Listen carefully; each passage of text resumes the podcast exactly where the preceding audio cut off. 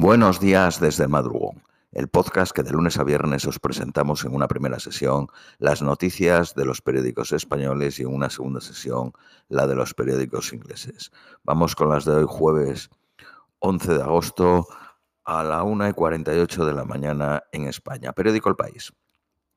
Según Londres, eh, Rusia intenta reclutar hombres por todo el país para formar una unidad que ayude en la ofensiva de Ucrania. Ucrania asegura que ha destruido 10 aviones de combate rusos en el último día.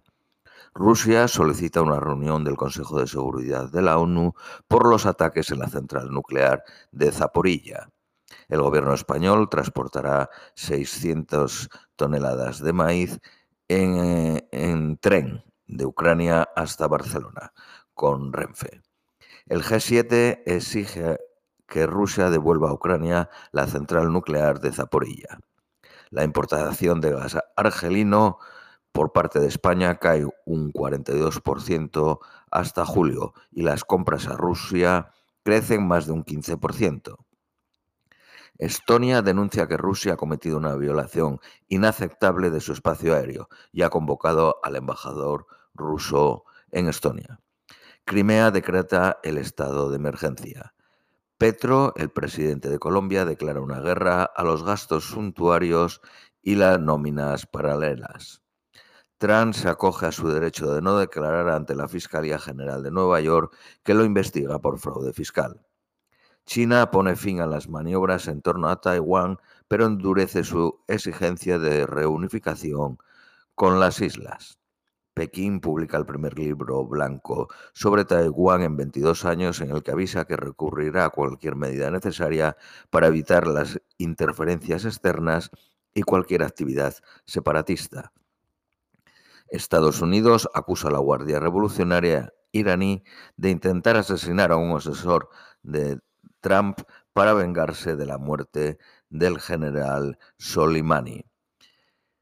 La Unión Europea alerta de que el plan Biden castiga, el plan fiscal castiga al coche europeo. La nueva ley fiscal de Estados Unidos incluye fuertes desgrabaciones para la compra de automóviles eléctricos que, están, eh, que estén fabricados en su país, en Estados Unidos. Periódico La Razón. Berlusconi bendice a Meloni y aspira a regresar al Senado. El Escavalieri se resigna a ser el socio menor de una coalición de derechas dominada por el líder ultra y Salvani. Protestas en Argentina a favor de más ayudas sociales. Periódico ABC. Donald Trump no da abasto con sus frentes judiciales y denuncia una caza de brujas. Asegura que testificará hoy en Nueva York por sus prácticas empresariales. Como veis, aquí contradice las otras versiones que dice que no declarará. El FBI se llevó 12 cajas con documentos que estaban en el sótano de la casa de Trump. Ucrania acusa a Rusia de usar la planta nuclear de Zaporilla para disparar los misiles que han matado a 13 personas en Dnipropetrovsk. Ucrania asegura al menos 87 barcos eh, sirios y rusos transportan grano robado de Ucrania. La inflación anual en Ucrania alcanza los el 22%. Se reanudan los flujos de petróleo ruso a Eslovaquia, pero no a la República Checa. Se espera que a Hungría se restablezca el jueves. La policía de Rusia registra la vivienda de la periodista que protestó contra la guerra. Según el New York Times, atribuyen el incidente de Crimea a partisanos pro-Kiev un sin techo armado con un cuchillo neutralizado a tiros en el aeropuerto de París. Parece descartarse ningún tipo de amenaza terrorista. Castillo, el presidente de Perú, califica show mediático la orden de detención de su cuñada por presunto tráfico de influencias. Cuba da por controlado el incendio que deja un bombero muerto y 14 desaparecidos. Periódico El Economista, el IPC, el índice de precios a consumo de Estados Unidos, se reduce al 8.5%.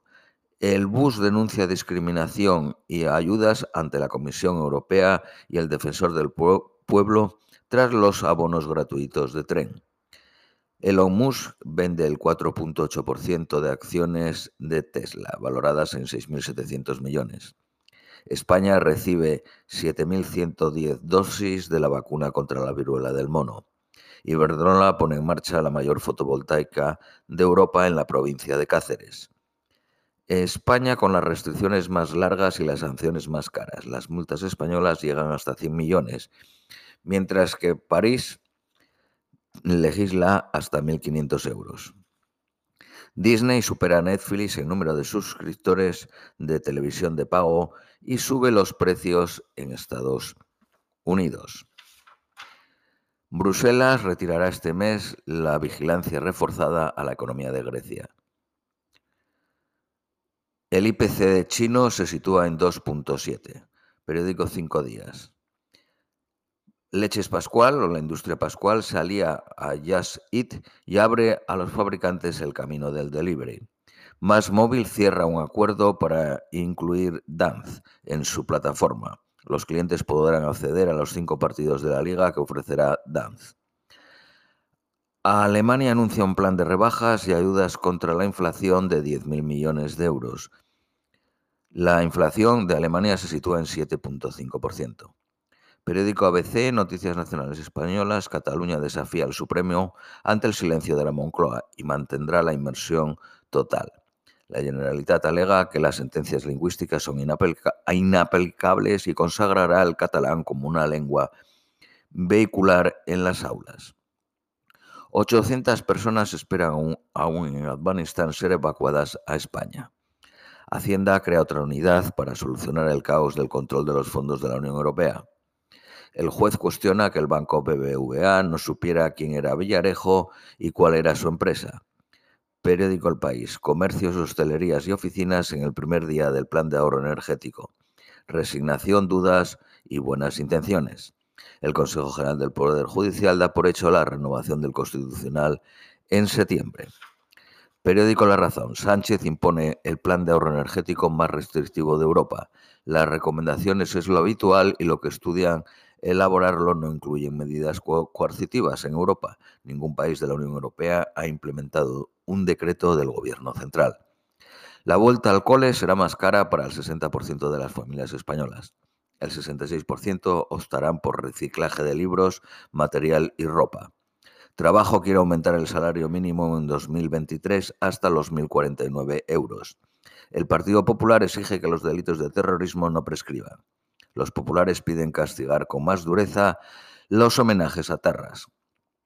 Los Mossos de Cataluña alertan del aumento del yihadismo radical en Cataluña.